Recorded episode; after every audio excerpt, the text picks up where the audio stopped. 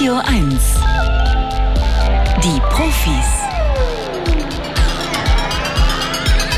Mit Stefan Karkowski. Guten Morgen. Hier im RBB Radio 1 Wissenschaftsmagazin Die Profis. Erstmal schön, dass Sie alle wieder dabei sind. Freue mich immer sehr. Samstagvormittag drei Stunden schlau werden, denn ähm, Vögel sind schlauer als wir denken. Vor allen Dingen natürlich meine Nebelkrähen vor meinem Bürofenster. Aber auch Tauben sind gar nicht mal so doof. Wie kann das sein? Obwohl die ja nur so ein winziges Gehirn haben. Und normalerweise sagt man, je größer das Gehirn, desto intelligenter auch ein Tier oder ein Mensch. Und das, genau dieses Geheimnis ist jetzt gelöst und wir werden darüber reden um, na, in etwa einer Stunde um kurz nach zehn. In einer halben Stunde geht es um die große Frage, wenn der Wald stirbt, warum hat das eine Bedeutung für unsere Trinkwasserqualität? Reden wir mit einem Gewässerökologen und äh, es geht auch um den Einstein Award. Das ist ein Preis, der jetzt vergeben wurde am Montag, nämlich in Washington, ähm, in einer Höhe von insgesamt 750.000 Euro. Und wir fragen mal, was müssen wir denn machen? Machen wir Jungforscher, damit wir eines Tages diesen Preis bekommen können. Jetzt aber erstmal das Scannerspiel. Für alle, die noch nicht dabei waren, kann ich erklären, was das ist. Das ist ein Wissenschaftsquiz. Wir äh, lesen Ihnen Meldungen vor aus der Wissenschaft und Sie müssen dann entscheiden, kann das sein, was wir da hören, oder ist das vielleicht frech gelogen oder ausgedacht oder verfälscht von Radio 1? Sie wissen ja, wie diese Medien sind. Äh, und wenn Sie dann nach der dritten Frage die richtige Antwort immer noch wissen, dann gibt es einen Buchpreis und das ist heute Die Dinge, eine Geschichte der Frauen in 100 Objekten von Annabel Hirsch, die einfach anhand von bestimmten geschichtlichen Objekten wie einer antiken Amazonenpuppe, einem Amulett der Nonnenkrone von Hildegard von Bingen und anderen Dingen erklärt, ja, wie Frauen halt zur Geschichte gemacht haben. Wenn Sie das interessiert, dann äh, sollten Sie sich jetzt melden und bewerben beim Scannerspiel unter 0331 70 99 111. Der Scanner. Bringen Sie Licht ins Datendunkel. 0331 70 99 111.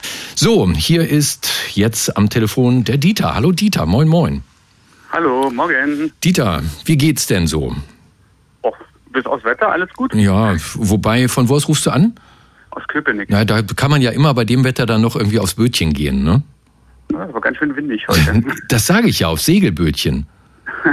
ne? Hast du, ja. hast du Wassergrundstück? Das ist ja das, was ich immer frage, wenn Leute aus Köpenick anrufen. Leider nicht, nein. Leider wie, wie kommt's, Dieter? Das, das ähm, hat sich nicht ergeben. Mir fehlen halt ein bis drei Millionen dafür.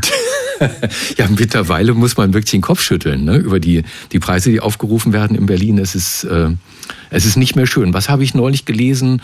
Es gibt nur noch wenige Städte, die teurer sind als, ähm, war das Berlin? Also Paris auf jeden Fall. Ähm, naja, also so genau habe ich die Daten nicht im Kopf. Dieter, machst du irgendwas mit Wissenschaft? Äh, ich bin ähm, IT-Mensch. Das ist ja schon mal nicht schlecht. Das ist nicht wirklich Wissenschaft, aber das so. fördert das logische Denken. Ne? Auf jeden Fall. Genau. Hier kommt deine erste Frage. Pass auf. Wärmeanwendungen können Fieber senken. Das haben Mediziner der Universität Witten herausgefunden. Dafür verglichen sie die Ergebnisse von sieben Studien, die sich allesamt mit Wärmeanwendungen zur Bekämpfung von Fieber beschäftigten. Die hohen Temperaturen wurden dabei durch Wärmedecken und Kissen oder auch heiße Fußbäder erzeugt. Das Ergebnis? Die Hitzezufuhr konnte hohes Fieber deutlich senken. Da diese den Körper in der energieintensiven Fieberphase entlasten, muss weniger Wärme selbst produziert werden und die Körpertemperatur sinkt. Mhm. Also mein Bauchgefühl ist da ziemlich dagegen. Wie haben wir das denn früher gemacht, als wir Kinder waren? Was gab es da irgendwie? Kann mich gar nicht mehr erinnern, wenn man mal kalte krank... Wadenwickel. Kalte Wadenwickel, genau, das ist das Hausmittel gewesen, ne? Mhm. Genau. Also ich glaube das eher nicht. Nein. Glaubst du das eher nicht? Und das ist leider falsch. Ja, genau. Unglaublich, aber wahr. Das ist ja oft das Motto bei den Scanneraufgaben. Denn tatsächlich, während in den meisten Fällen Fieber hauptsächlich mit Kälteanwendung oder fiebersenkenden Medikamenten behandelt wird, bei uns hier in Westeuropa ist das im arabischen Raum und im asiatischen Raum ganz, ganz anders. Ne, da äh, behandelt man Fieber mit Wärme. Durch die Entlastung des Körpers bei dieser Wärmeproduktion fühlen sich Patienten wohler und das Fieber steigt nicht unnötig hoch. So ist das. Andere Länder, andere Fiebermittel. Dieter, danke fürs Mitspielen. Danke auch. Gruß nach Köpenick, mach's gut. Tschüss, tschüss. Danke, tschüss. So, dann haben wir hier Katrin in der Leitung. Moin, Katrin. Ja, hallo, guten Morgen. Hallo. Katrin, von wo aus rufst du an? Ich rufe aus Potsdam an. Können wir uns sehen hier, Potsdam-Babelsberg, oder? Nein, Potsdam-Drewitz. Ja, das ist ja nun auch nicht so ganz schlecht. Ne? Ja, ja, ja, Nee, Katrin, zweite Frage kommt hier. Abendessen als Hauptmahlzeit hilft beim Abnehmen. Das haben Forscher der University of Aberdeen in Schottland herausgefunden. Um alte Ernährungsmythen zu widerlegen, beobachteten sie das Essverhalten von 30 übergewichtigen Frauen und Männern. Die Probanden berichteten, dass es ihnen leichter fiel, den Appetit zu kontrollieren, wenn sie ihre Hauptmahlzeit abends verzehrten. Die Forscher führten dies auf den psychologischen Effekt von Vorfreude zurück. Dieser hilft dabei, spontane Heißhungerattacken zu unterdrücken. Mhm. Oh, schwierig, schwierig. Mhm. ähm, was, was sind deine eigenen Erfahrungen, Katrin? Jeder von uns ähm, versucht ja, ja, irgendwann mal also, ein, zwei Kilo abzunehmen. Also ich mache das auch regelmäßig. Ne? Wie, wie ist deine nicht, Erfahrung? Nicht zu spät essen, kenne ich so, mhm. genau. Aber ich würde mal jetzt sagen, ja. Abendessen als Hauptmahlzeit hilft beim Abnehmen, sagst du ja. Ja, ja. Und äh, ja ist falsch. Oh, ja. Äh, ja, ja. Ja, ja, ja, ja. Er wollte mich hier auf Glatteis So, so sieht es nämlich aus, Katrin. Die alte. Regel gilt nach wie vor. Wenn man beim Frühstück die größte Menge an Kalorien zu sich nimmt, ja, dann kann man seinen Appetit über den Tag hinweg besser kontrollieren und das hilft schlussendlich auch beim Abnehmen. Trotzdem, sagen die Forscher, ist die Tageszeit nur begrenzt relevant, denn zu welcher Tageszeit die Kalorien aufgenommen werden, das spielt für die Effektivität des Stoffwechsels am Ende keine Rolle. Ah, Katrin, war trotzdem schön klar. mit uns, ne? Dankeschön. Tschüss. Ja, schöne Grüße. Jo, tschüss, tschüss. Dann ist Harald jetzt dran. Hallo Harald. Ja, hallo, morgen. Morgen, Harald. Auch an dich die Frage, von wo telefonierst du gerade? Äh, aus Berlin-Steglitz. Aus Berlin-Steglitz. Wie geht's denn dem alten Steglitz? Da habe ich auch mal gewohnt. Nass ist es da. Wie überall wahrscheinlich in Berlin und Brandenburg. Ne? Da müssen wir uns dran gewöhnen. Der Herbst geht jetzt langsam los. Ne? Ja, ja. Ist das für dich eine, eine gute Nachricht oder eine schlechte Nachricht? Bist du ein Herbstmensch oder nicht? Eig ja, eigentlich bin ich sogar ein Herbstmensch. Äh, Problem ist halt momentan, dass man sich schreckt, die Heizung anzumachen. ja, also wirklich. Es ist so, also wenn man schon, wenn man mal drüber nachdenkt, kann ich es mir leisten, ein Vollbad einzulassen? Ja, dann, genau. dann merkt man, dass diese ganze Diskussion an uns nagt. Ne? Mm, ja, ja, gut, aber es gibt ja den Waschlappen. Es gibt den Waschlappen, genau. So, Harald, für dich die dritte Frage. Danach gibt es schon das Buch, wenn die Antwort richtig ist. Hier kommt sie. Extremtemperaturen führen zu mehr Hass auf Twitter. Zu diesem Ergebnis kamen Klimaforscher des Potsdam Instituts für Klimafolgenforschung. Dazu identifizierten sie im Zeitraum von 2014 bis 2020 aus 4 Milliarden US-amerikanischen Tweets Hassnachrichten. Diese wurden anschließend in einen Zusammenhang mit den jeweils herrschenden lokalen Temperaturen gesetzt. Das Ergebnis? Außerhalb des menschlichen Komforttemperaturbereichs von 12 bis 21 Grad nahm die Aggressivität der Twitter-User in ihren Beiträgen insgesamt zu. Doch besonders bei Hitze stieg die Anzahl der Hassnachrichten noch einmal deutlich an. Mhm. Das, hm. das ist interessant. Das ist eine Frage, ja, in der Tat. Mhm. Ja, ich überlege gerade, jetzt bei, ob es auf der Straße aggressiver wird, wenn man es wärmer wird. Nö, wir reden ja nur über den Hass auf ja, Twitter. Ja, ne? Klar, ja. Klar, aber ja. geht ja so ein bisschen in die Richtung. Hm, ich sag mal ja. Und ja ist richtig. Hm. Jetzt bin ich so ein bisschen erleichtert, Harald. Bei wem hätten wir das Buch geben sollen, wenn du jetzt nicht gewonnen hättest? Ne? Nee, nee stimmt wirklich. Die Folger Schluss, äh, Forscher schlussfolgern, dass wir Menschen uns nicht unbegrenzt anpassen können an extrem hohe Temperaturen. Es gibt eine Grenze von dem, was wir ertragen können. Und diese Grenze ist womöglich niedriger, als uns äh, der, der Körper vermuten lässt. Ja? Also der Körper sagt zwar, irgendwie ist zu heiß, aber die Grenze für, wie nennen wir das, den Kopf, für den Geist, für das, was wir empfinden, ist wohl noch niedriger. Und diese Studie zeigt, wie schnell sich bereits negative psychologische Effekte durch hohe und niedrige Temperaturen zeigen. Also, wer gegen den Klimawandel äh, kämpft, kämpft auch gegen Hass auf Twitter. So könnte man das sagen. Harald, herzlichen Glückwunsch. Du hast ein tolles Buch gewonnen. Äh, ein, die Dinge, eine Geschichte der Frauen in 100 Objekten, erzählt von Annabelle Hirsch, wo sie verschiedene Objekte und deren Geschichte erzählt. Zum Beispiel eine Hungerstreikmedaille, ein Bidet, den Baumwollbeutel einer amerikanischen Sklavin. Eine gute Art Geschichte über Frauen, viel zu lernen. Das wäre jetzt deins, aber ich mache dir jetzt noch dieses Angebot. Der letzte Scan. Echte Profis gewinnen ein Jahresabo von Mare oder verlieren alles. Ne, du kennst die Regeln, entweder hörst du jetzt auf zu spielen, dann schicken wir dir das Buch, oder du wagst es nochmal, dann könntest du am Ende Abo und Buch haben oder beides verlieren. Ich spiele weiter. Hier kommt Frage 4. Geheimformel für ruhigen Babyschlaf gefunden. Das haben Biologen des japanischen Riken-Instituts geschafft. In einem Experiment brachten 21 Mütter ihre Kinder auf verschiedene Arten zum Einschlafen. Aus den Beobachtungen leiteten die Forscher die effektivste Formel ab. Fünfminütiges Herumtragen und anschließendes achtminütiges Sitzen führte zu optimalem Schlaf. Durch die Bewegung sank die Herzfrequenz des Babys, sodass es in der anschließenden Ruhephase in den Armen der Mutter in einen tiefen Schlaf fiel. Danach konnte es problemlos ins Bett gelegt werden. Stimmt. Ja, sagt das äh, Harald der Vater? Mm, Ja, schon. Das ist schon ein bisschen länger. Harald, du hast komplett recht. Jo.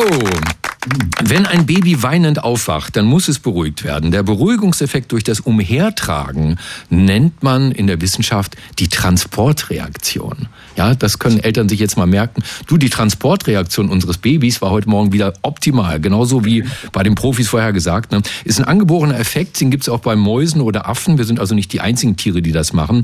Und danach kommt es wirklich auf die Zeitspanne an zwischen dem Herumtragen und dem ins Bett legen. Harald, herzlichen Glückwunsch. Ja, vielen Dank. Ne? Das Buch und das Abo geht ins schöne Steglitz. Hast du noch was Schönes vor am Wochenende? Ähm, außer Aufräumen noch mit Alkohol. Kastanien sammeln kann ich empfehlen. Ne? Danke fürs Mitspielen und ganz wichtig, jetzt nicht auflegen, Harald. Ne? Ja. Mach's gut. Tschüss, tschüss.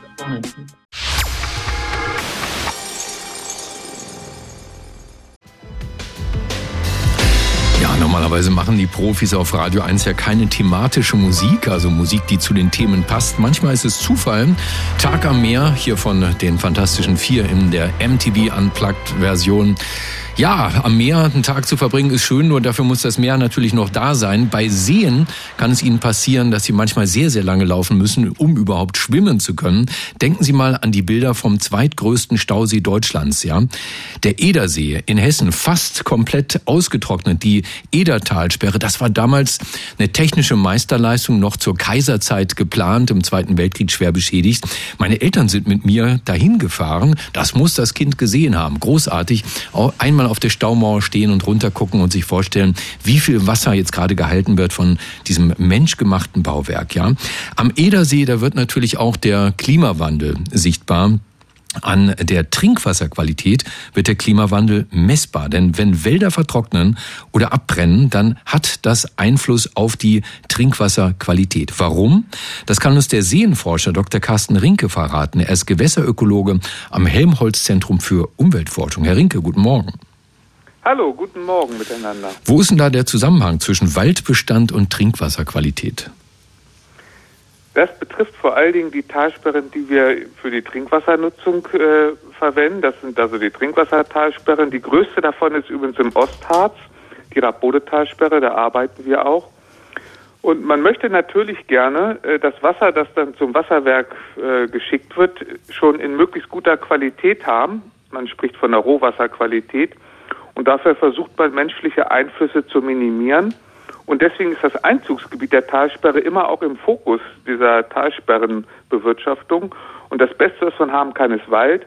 Der hat wenig menschlichen Einfluss, da bringt niemand Dünger ein oder Pestizide.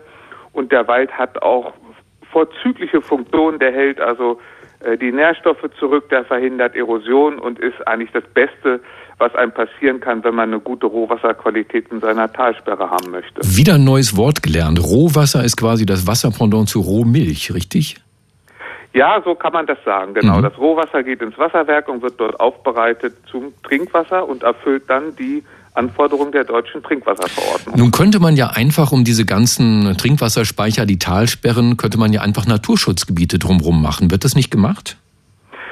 Naturschutzgebiete nicht, die haben eine andere Ausrichtung, aber äh, Trinkwasserschutzgebiete weisen wir ja aus mhm. und das ist bei den Trinkwassertalsperren natürlich auch der Fall.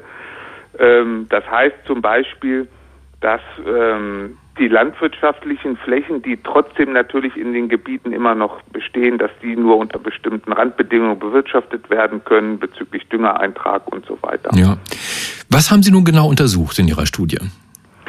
Wir haben äh, untersucht, was passiert, wenn der Wald verschwindet. Und das ist ausgelöst worden durch eine sehr dramatische Entwicklung über die letzten vier, fünf Jahre. Denn wir haben im Einzugsgebiet der Rappbodetalsperre 50 Prozent des Waldes verloren durch die Trockenheit und durch Borkenkäfer. Das betrifft auch viele andere äh, Einzugsgebiete in Deutschland. Und die Frage ist, was passiert mit dieser Rohwasserqualität?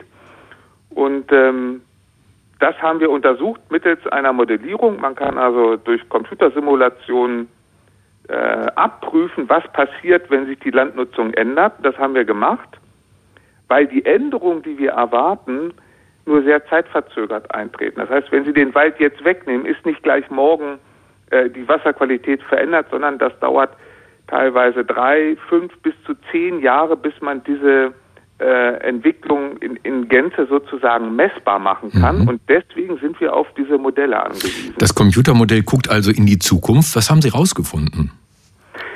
Genau, das guckt in die Zukunft und macht sozusagen so, äh, was wäre wenn Szenarien, dafür setzt man das ein. Was dabei rauskommt, ist, dass sich die Nährstoffexporte aus den Einzugsgebieten ganz stark erhöhen, weil der Wald fehlt. Äh, das, was die Nährstoffe, die früher in den Wald gegangen sind, fließen eben zu schnell mit dem Regenwasser ab und äh, landen dann nach der Bodenpassage irgendwann doch in der Talsperre und da möchte man sie nicht, denn die Nährstoffe äh, beflügeln das Algenwachstum, wir nennen das Eutrophierung und diese Algen, die in dem Wasser sind, muss das Wasserwerk ja wieder rausholen und dadurch einen höheren Aufwand betreiben. Deswegen haben wir jahrelang äh, unsere Einzugsgebiete dahingehend bewirtschaftet, einen guten Forstbestand zu haben. Und der Klimawandel hat uns das jetzt innerhalb weniger Jahre großflächig zerstört. Herr Rinke, was tun, ist die große Frage. Sie wissen jetzt, wie es, dass es nicht besser wird in Zukunft. Was können wir jetzt ja. tun? Naja, man muss natürlich den Wald möglichst schnell wieder aufforsten.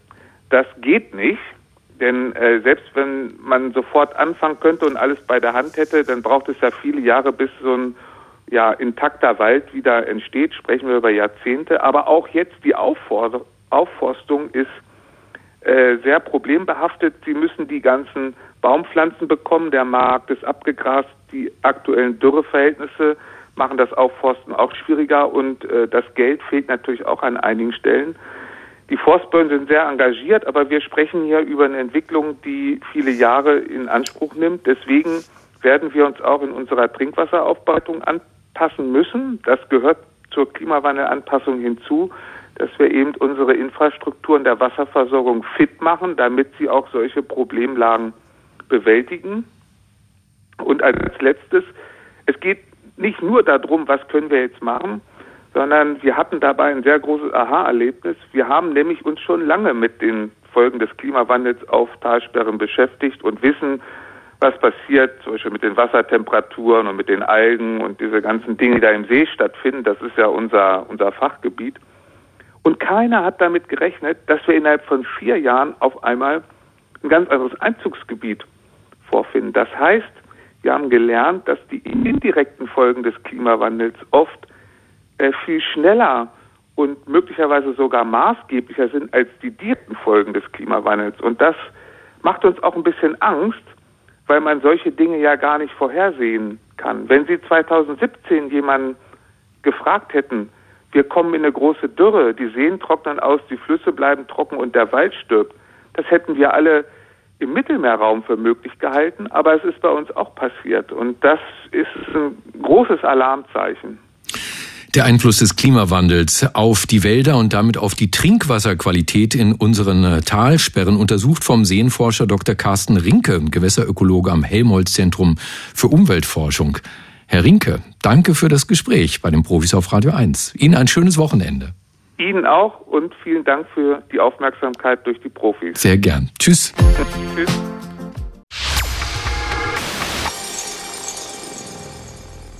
Jetzt kommt so ein Satz, nicht lachen bitte, ja. Size matters, auf die Größe kommt es an. Nicht, wo Sie schon wieder dran denken. Ich rede über die Intelligenz von Tieren.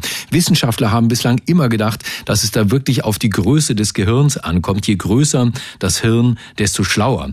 Das passt aber nicht zur Intelligenz ganz bestimmter Vögel, wie zum Beispiel den Berliner Nebelkrähen, die ja unglaublich schlau sind. Äh, denn bauartbedingt haben die nicht viel im Kopf. Ja, da ist nicht viel Platz für ein Gehirn. Sie wissen aber trotzdem mehr als die allermeisten Tiere. Warum das so ist, das glaubt nun Dr. Dr. Onur Günterkühn enträtselt zu haben. Er ist Professor für Biopsychologie an der Ruhr-Uni Bochum. Herr Günterkühn, guten Morgen.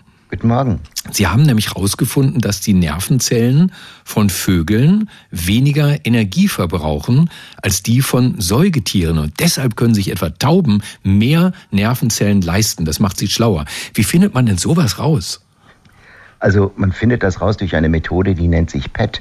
Das ist eine Methode, die auch bei Menschen eingesetzt wird, die Positronenemissionstomographie.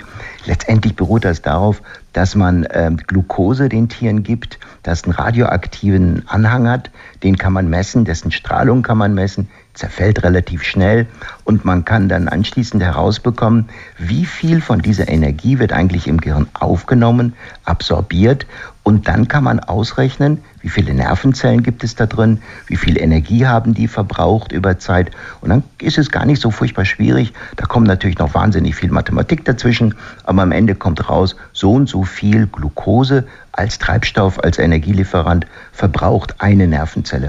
Und das Erstaunliche an diesem unserem Ergebnis war, dass Vögel einen Trick haben, den wir noch nicht enträtselt haben, mit dem sie ein Drittel weniger Energie brauchen pro Nervenzelle als wir Säugetiere. Und das ist ein immenser Vorteil, denn wenn man viel weniger Energie verbraucht für das Gehirn, kann man sich viel mehr Nervenzellen leisten. Und genau das tun nämlich zum Beispiel die Tauben. Die haben viermal mehr Nervenzellen in ihrem Gehirn, als wir eigentlich vermuten würden von der Größe ihres Gehirns. Und je mehr Nervenzellen, desto intelligenter? Das kann man ungefähr so sagen. Also eine Nervenzelle an sich ist ja quasi so etwas wie ein Parallelprozessor. Also die Analogie hinkt an manchen Stellen, aber man kann sich das ungefähr vorstellen. Je mehr man davon hat, desto größer ist natürlich die Rechenkapazität. Man muss sich das nicht linear vorstellen, je mehr Nervenzelle eins zu eins, desto schlauer. Aber die Zusammenhänge sind deutlich. Man sieht das auch innerhalb des, der Vögel.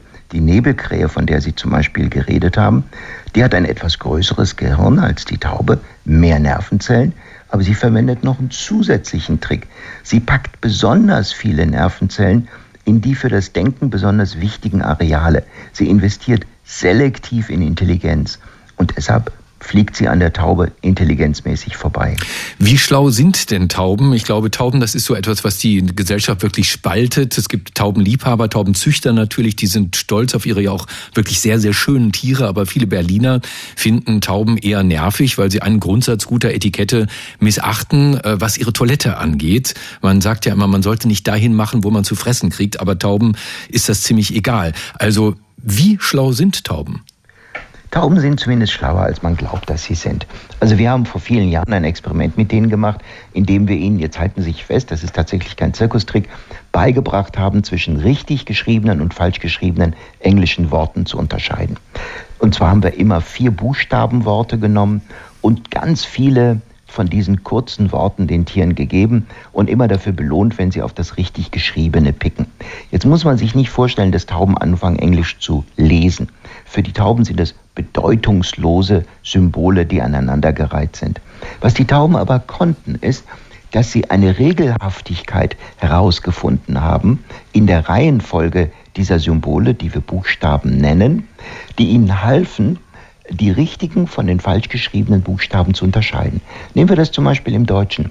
Wenn Sie die Buchstabenfolge SC sehen, dann würden Sie mit größter Wahrscheinlichkeit ein H erwarten, damit es den Sch-Laut gibt.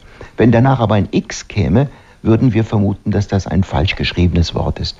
Und das Interessante an diesem Befund von den Tauben war nicht nur, dass sie das konnten, sondern dass sie dabei die gleichen denkerischen, also kognitiven Prozesse angewandt haben wie wir und wie Grundschulkinder. Sie lernen anzuwenden, wenn sie lesen und schreiben lernen.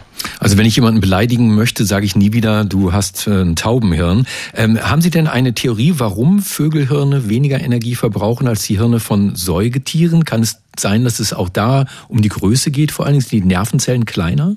Ja, das ist ein Teil der Erklärung. Aber wir haben das ausgerechnet, es erklärt nicht alles. Es muss etwas tatsächlich in der Biochemie dieser Nervenzellen drinstecken, an dem wir versuchen, es herauszubekommen, äh, das ihnen nur das zusätzliche Extra gibt. Aber die Kleinheit der Nervenzellen zahlt sich schon mal aus. Sie sind auch viel warmblütiger als wir. Vögel haben eine Durchschnittstemperatur von 40 bis 41 Grad. Diese Aufwärmung des Gehirns schafft auch schon mal ein paar Vorteile. Es könnte sein, aber das ist im Moment Spekulation, dass bei bestimmten Prozessen die Nervenzellen von Vögeln etwas schneller takten sodass sie einen Geschwindigkeitsvorteil in der Prozessierung haben. Das ist das eine. Und dann ist es auch so, äh, die Größe zählt, aber die Kleinheit auch. Wenn Nervenzellen sehr eng nebeneinander liegen, dann sind die Laufzeiten von einem Signal zum, von der einen zur nächsten Zelle auch kürzer. Und auch das bringt einen Zeitvorteil. Es kann sein, dass die Summe von diesen und noch nicht entdeckten Prozessen der Schlüssel für die Intelligenz von Vögeln ist. Wow. Super erklärt von Dr. Onur Güntürkün. Er ist Professor für Biopsychologie an der Ruhr-Uni Bochum, hat uns erzählt den Zusammenhang zwischen Vogelhirn und Intelligenz. Herr Güntürkün, herzlichen Dank. Das war wahnsinnig spannend. Vielen Dank. Alles klar. Bis dann. Tschüss. Bis dann. Tschüss.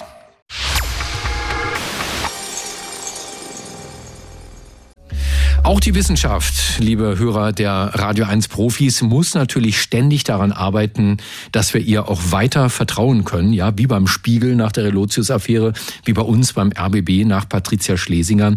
Skandale sind schlecht für die Glaubwürdigkeit. Die Wissenschaft noch zuverlässiger machen soll nun ein neuer Preis, dotiert nahezu Nobelpreis verdächtig mit 500.000 Euro verliehen von der Berliner Einstein Stiftung und dann gibt der Berliner Senat nochmal eine äh, Viertelmillion obendrauf, sodass insgesamt 750.000 Euro ausgezahlt werden. Voriges Jahr ist dieser Preis gegangen an einen Physiker aus den USA, konnte allerdings wegen Corona erst jetzt verliehen werden von Professor Ulrich Dirnagel. Der ist äh, Neurologe an der Charité Berlin und Leiter eines Forschungsinstituts, das sich mit der Qualität von Forschung befasst und quasi gerade zurück aus Washington. Herr Dirnagel, guten Morgen. Ja, guten Morgen. Ja. So viel Geld für einen einzelnen Forscher. Also da sind jetzt viele Jungforscher draußen ganz wach geworden und fragen sich, was muss ich tun, um Einstein-Preis verdächtig zu werden?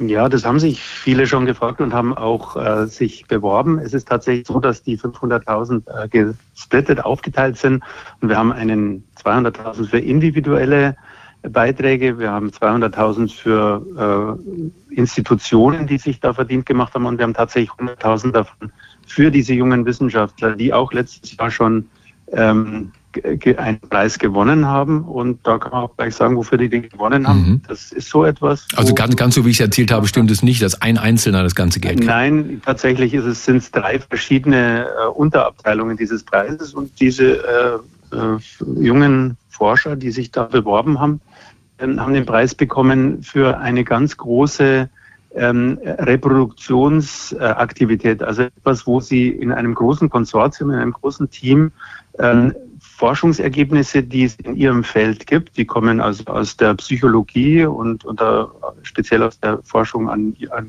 Kindern und Jugendlichen.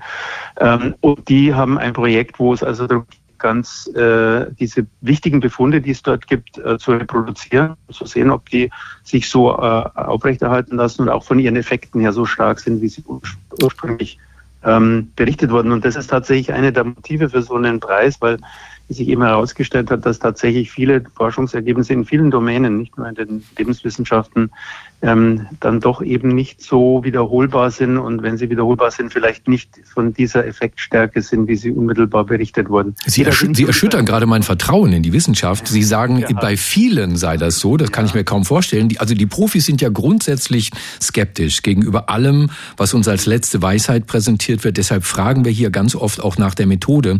Aber gilt ja. nicht nach wie vor grundsätzlich, wenn eine Studie peer-reviewed ist, ja, damit sie in einem großen wissenschaftlichen Magazin erscheinen darf. Wenn also ganz viele Forscher dort anonym drauf gucken und das quasi nachmachen, dann ist doch eigentlich alles okay, oder nicht? Ja, aber der Peer-Review macht, das ist ja nicht seine Rolle, etwas nachzumachen, sondern wie Sie richtig sagen, drauf zu gucken. Und beim drauf gucken kann man natürlich äh, erstens vieles übersehen. Das passiert auch im Review-Prozess also nicht jeder ist Experte für alles und es sind ja auch in der Regel nur zwei bis drei, die da drauf gucken.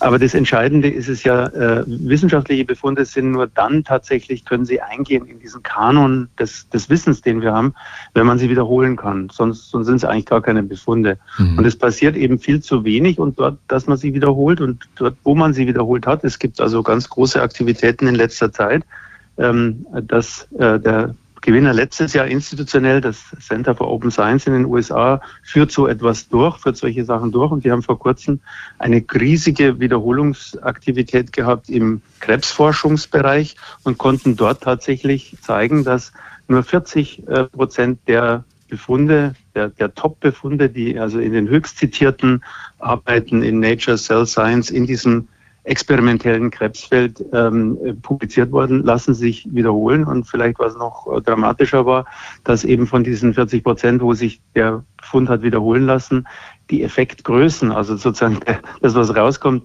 um 85 Prozent geringer war als das, äh, was im Original der Fall war. Puh. Die, die sich mit sowas befassen, waren von dem Ergebnis tatsächlich nicht wirklich überrascht, aber das ist jetzt ein empirischer Befund. Also solche Dinge haben wir jetzt. Wir mhm. wissen, es ist so. Es wird nicht nur behauptet. Also ich bin wirklich ein bisschen geschockt jetzt. Was glauben Sie denn, woran das liegt? Ist das Schlampigkeit bei der Arbeit oder sind da wirklich Betrüger am Werk?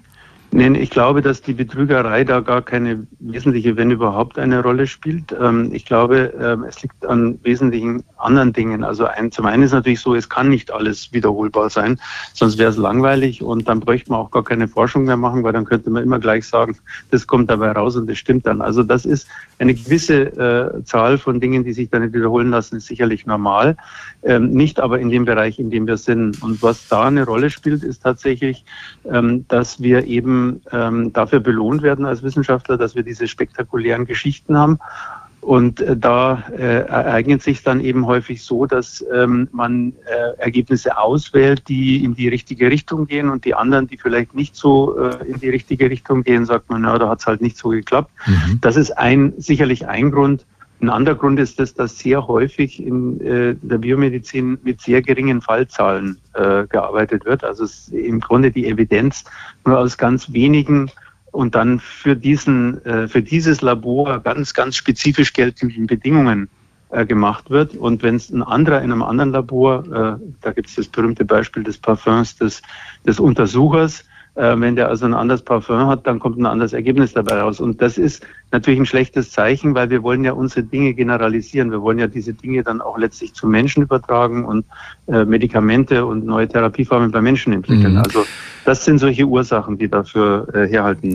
Und Menschen, die sich die Mühe machen, genau das zu überprüfen, die haben eine Chance auf diesen neuen Exakt. Preis, den Einstein Award, 500.000 von der Berliner Einstein Stiftung, 250.000 vom Berliner Senat. Und gesprochen haben wir darüber mit dem Neurologen an der Charité Berlin, Professor Ulrich Dirnagel. Herzlichen Dank dafür.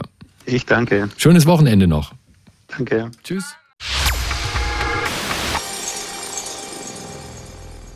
Die Krebsforschung fragt sich schon lange, warum eigentlich können bösartige Krebstumore wachsen, obwohl die oft nur schlecht angeschlossen sind an die Durchblutung ihres Wirtes. Und was könnte die Medizin dagegen tun?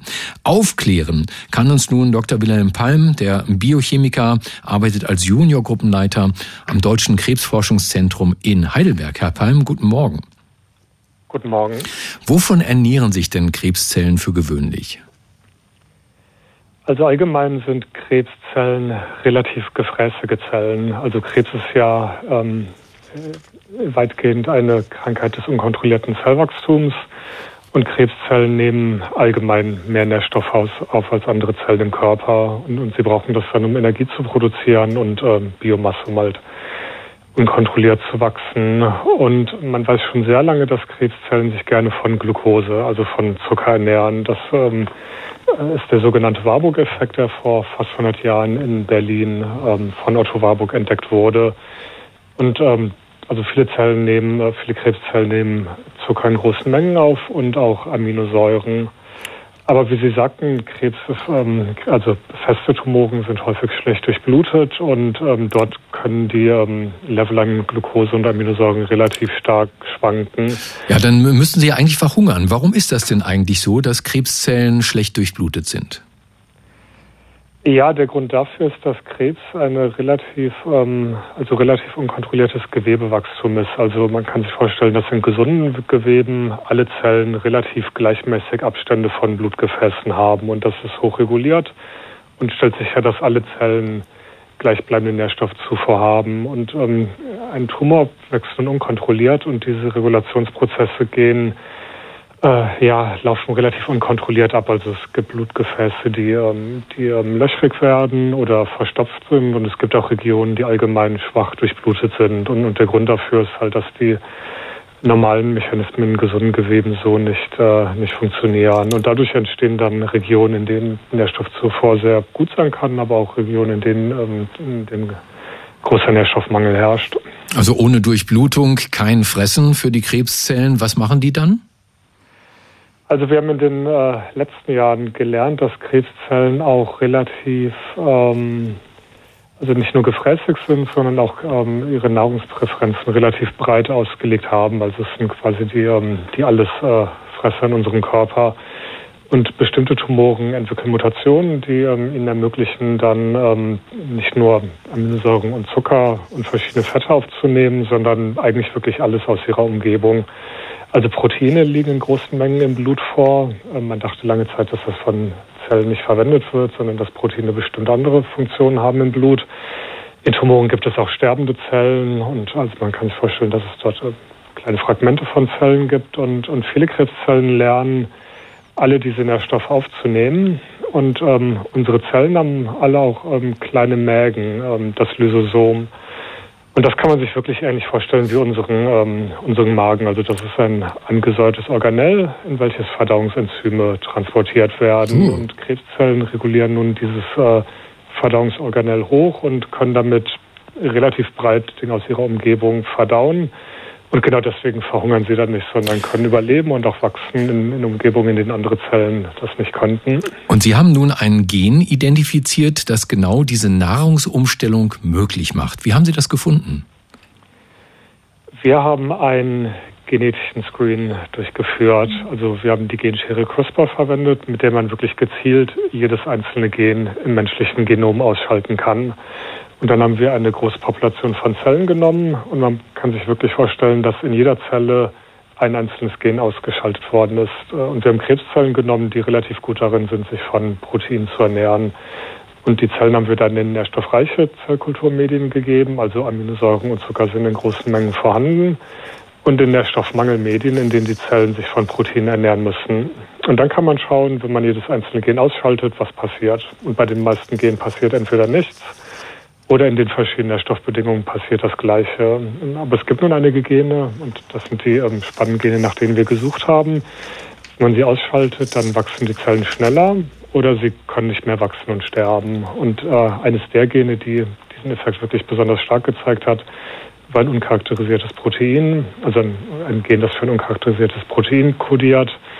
Ähm, und dessen Funktion haben wir aufgeklärt und konnten dann zeigen, dass äh, das Ausschalten dieses Gens Krebszellwachstum ähm, blockiert. Das ist ja zunächst mal äh, Grundlagenforschung, nehme ich an. Wie groß ist Ihre Hoffnung, dass man daraus praktische Heilmethoden gegen Krebs entwickeln kann? Also im Prinzip haben Sie vollkommen recht. Das ist erstmal Grund, also grundlegende Biologie und auch grundlegende Krebsbiologie. Also wir haben ein neues Gen aufgeklärt und wir konnten aber auch zeigen, dass dieser Prozess in ähm, festen Tumoren von kritischer Bedeutung sein kann. Ähm, und wir konnten auch zeigen, dass in Mäusen zum Beispiel, wenn dieses Gen ausgeschaltet wird, Tumorbildung stark verlangsamt ist. Also es ist schon eine relativ direkte ähm, ähm Erkenntnis für die Krebsbiologie, aber die wichtige Frage ist natürlich, kann das therapeutisch ausgenutzt werden? Und das sind jetzt die nächsten Experimente und Versuche, die wir angehen werden. Also es gibt ähm, verschiedene Ansätze, dass man versucht, Krebszellen wirklich im wörtlichen Sinne verhungern zu lassen. Also man hat versucht, Glukoseaufnahme zu blockieren, weil, Zellen, weil Krebszellen gerne Glucose aufnehmen. Und das zum Beispiel ähm, hat, ähm, hat dann im Endeffekt nicht gut funktioniert. Ähm, aber wir sehen jetzt halt, dass, ähm, dass unter diesen Nährstoffmangelzuständen unser Gen- und äh, ähm, Verdauungsprozess relativ ähm, von entscheidender Bedeutung sind. Und wir werden jetzt ähm, erstmal diesen Prozess weiter charakterisieren. Aber es gibt schon Möglichkeiten, dort auch pharmakologisch anzugreifen und vielleicht einen Inhibitor zu ähm, entwickeln. Und ob das dann jemals wirklich ähm, klinisch dann verwendet werden kann, das äh, wird noch äh, viele Jahre Forschung dauern. Ähm, dann würde ich sagen, dann, wenn diese Nachricht kommt, dann sprechen wir uns auf jeden Fall wieder hier bei den Profis auf Radio 1. Ich sage an dieser Stelle erstmal herzlichen Dank an Dr. Wilhelm Palm, Biochemiker, Juniorgruppenleiter im Deutschen Krebsforschungszentrum in Heidelberg. Herr Palm, Dank für diese guten Nachrichten und Ihnen ein schönes Wochenende. Vielen Dank, Ihnen auch. Es gab ja eine Zeit lang zumindest diese Vermutung, dass wir Menschen uns das Coronavirus eingefangen haben bei Fledermäusen oder bei den ganz ähnlich aussehenden Flughunden, auch Fledertiere, die selbst infiziert waren damit. Ja, dass Corona eine Zoonose ist, also vom Tier auf den Menschen übergesprungen ist, das gilt ziemlich als sicher, aber von welchem Tier das Virus wirklich kam, ja, da wird noch dran rumgerätselt. Flughunde stehen nach wie vor unter Verdacht. Die haben nämlich eine ganz wichtige Eigenschaft. Sie können ein Virus in sich tragen und verbreiten, ohne selbst dran zu erkranken. Wie das geht, daran rätselt die Wissenschaft schon lange rum. Und im Helmholtz-Zentrum für RNA-basierte Infektionsforschung in Würzburg, da ist man diesem Geheimnis nur ein Stückchen weit auf den Grund gekommen. Direktor des Zentrums ist der Mikrobiologe Professor Dr. Jörg Vogel. Herr Vogel, guten Tag. Ja, schönen guten Morgen aus Würzburg. Ja, was haben Sie äh, wissen wollen? Was, was haben Sie erforscht und was haben Sie herausgefunden? Ich will es mal voranstellen, also das ist eine Studie, die wir gemeinsam gemacht haben mit dem Friedrich-Löffler-Institut, mhm. äh, oben in Greifswald, oben sage ich jetzt mal von hier aus gesehen. Und ähm, diese eher biologischen Experimente, auch äh, an den Flughunden selbst, das ist also wirklich die Greifswalder ähm, Sache, das sollten auch die besser erzählen. Aber ich kann Ihnen kurz erzählen, was äh, da äh, untersucht wurde. Und zwar, wir wissen ja, Sie haben es auch schon gesagt, dass Fledermäuse Viren in sich tragen können, und zwar so ziemlich die fiesesten Viren, die wir so kennen, Ebola, Marburg etc., ohne daran selber zu erkranken. Das heißt, sie müssen mit ihrem eigenen Immunsystem in der Lage sein, diese Viren zu kontrollieren, um sich nicht ihre eigenen Zellen ähm, ständig damit befallen zu bekommen. Und dieses Immunsystem, also wie das Immunsystem bei Fledermäusen oder Fledertieren aussieht, das ist wirklich wenig bekannt in seiner Zusammensetzung. Und da sind wir eingestiegen und da haben wir beigetragen. Und Sie haben eine, wie nennt man das, eine Kartografierung des Blutes von Flughunden durchgeführt. Was wollten Sie genau herausfinden? Genau, also wir haben uns ähm, erstmal jetzt nicht die Blutzellen angeschaut, sondern insbesondere die Immunzellen. Und Sie kennen das ja vielleicht nach den letzten zwei Jahren, was es da im Immunsystem für Zellen gibt. Da gibt es also T-Zellen und B-Zellen und Makrophagen etc. Also dieses Immunsystem ist äh, äh, gerade im Blut setzt sich aus unterschiedlichen Zellen zusammen. Und diese Zellen haben auch alle eine unterschiedliche äh, Bedeutung. Die einen produzieren Antikörper, die anderen bringen Erreger direkt um oder programmieren andere Immunzellen zum Umdrehen. Und das zu kartografieren, wenn sie irgendwo in Neuland betreten, und das ist bei den Fledertieren so, bedarf neuer Technologie oder neuen Methode und die haben wir angewendet. Und was genau, was genau wollten Sie wissen? Wir wollten wissen, welche Zelltypen im Immunsystem überhaupt vorkommen, also wie ähnlich zum Beispiel die Zusammensetzung des Immunsystems von Fledertieren ist, ähnlich zum, sagen wir mal, äh, zum Menschen. Ähm, das sind ja auch Säugetiere. Insofern kann man auch vermuten, dass das Immunsystem prinzipiell erstmal gleich aussieht. Ähm, und tatsächlich ist es so, dass wir viele von den Zellen Zelltypen, die es im menschlichen Immunsystem gibt, ähm, auch bei Fledertieren gefunden haben. Und konnten Sie herausfinden, wie die Fledertiere das machen? Also Viren quasi so zu isolieren, dass sie das eigene System nicht angreifen? Äh, das konnten wir nicht rauskriegen, weil es auch nicht Teil der Studie war. Mhm. Da ging es jetzt wirklich tatsächlich erstmal so eine, so eine Kartografie. Ja, wir fahren auf einen neuen Kontinent und vermessen den erstmal, gucken erstmal, wer überhaupt da wohnt und was es da für Berge gibt und Flüsse und Seen. Und genau darum ging es. Also welche Zelltypen gibt es erstmal? Also diese, um das rauszufinden, äh, müsste man natürlich diese Fledertiere, die dort oben eben auch gehalten werden, mit Coronaviren zum Beispiel oder anderen äh, Viren infizieren. Also das war jetzt nicht Teil dieses dieser Studie und das ist natürlich auch nochmal eine ganz andere Hausnummer, vor allen Dingen, wenn man ähm, Coronaviren dann äh, zum Beispiel untersuchen wollte. Mhm, aber aber das Interessante dabei, ja. wenn ich so kurz sagen darf, ist ja diese, dieser Ansatz, der, äh, und das ist eigentlich auch das, was spektakulär ist. Also wir nutzen eine Technik, die bei uns ähm, im Zentrum steht, das ist die sogenannte Einzelzellsequenzierung von RNA-Molekülen. Also wir können das Blut nehmen, können es in seine einzelnen äh, Zellen zerlegen wie in Atome und können dann diese einzelnen Zellen auslesen, indem wir die RNA-Profile dieser Zellen bestimmen. Und diese Profile sind so indikativ, dass wir uns sagen können, das ist also eine B-Zelle von diesem Typ, das ist eine so und so Zelle von dem anderen Typ. Und das hat tatsächlich auch bei Fledertieren noch keiner gemacht. Und Sie haben unter anderem herausgefunden, dass sich die Häufigkeit unterschiedlicher Zellen verändert in unterschiedlichen Altersstadien der Tiere. Für mich ist das jetzt eine Nachricht, äh, da kann ich nicht viel mit anfangen, aber ist es wichtig vielleicht auch für die menschliche Medizin? Also das ist auf jeden Fall so, vor allem wenn man das vergleichen will. Wir haben jetzt gerade bei Corona inzwischen ganz gute epidemiologische Daten, also welche Altersgruppen jetzt äh, besonders betroffen sind, auch von welchen Varianten, also ob jetzt von Omikron oder Delta etc., also ob es eher die Jungen sind oder die Alten oder mit bestimmten Vorerkrankungen. Jetzt äh, kann man das natürlich nur bedingt also auf Fledertiere übertragen, aber man kann auf jeden Fall schon, und das haben wir auch gemacht, sich anschauen, haben äh, junge Flughunde, Flughunde ein anderes Immunsystem als, als ältere Tiere. Da gibt es allerdings eine Einschränkung, muss man sagen, also bis zur, also in, was sie da so in der Wildnis äh, fangen, das sind so Flughunde, die sind so bis zu 25 Jahre alt, also wenn sie dort gehalten werden in solchen Kolonien, wenn sie nicht, nicht älter als zehn Jahre. Ähm, nicht, weil es ihnen schlecht geht, sondern einfach, das, das ist ja oft so, wenn, wenn die Tiere in, ähm, jetzt erstmal isoliert aufgezogen werden. Und trotzdem ist es so, dass wir innerhalb dieses ersten zehn Jahre sagen können, da verändert sich das Immunsystem schon ganz deutlich. Das Immunsystem von Flughunden untersucht hat Professor Dr. Jörg Vogel als Direktor des Helmholtz-Institutes für RNA-basierte Infektionsforschung in Würzburg, gemeinsam mit dem Friedrich-Löffler-Institut. Herr Vogel, danke auch mal wieder dafür. Schön, dass Sie mal wieder bei uns waren, bei den Profis auf Radio 1. Immer wieder gern. Tschüss. Bis dahin. Tschüss. Schönes Wochenende. Radio 1. Marias Haushaltstipps. Die Mikrowelle säubert man am besten, indem man eine mit Wasser und Zitronenhälften gefüllte Schale hineinstellt und die Mikrowelle auf höchster Stufe fünf Minuten laufen lässt. Der Schmutz löst sich dann und lässt sich ganz leicht mit einem Tuch entfernen. Außerdem duftet die Mikrowelle dann angenehm fort.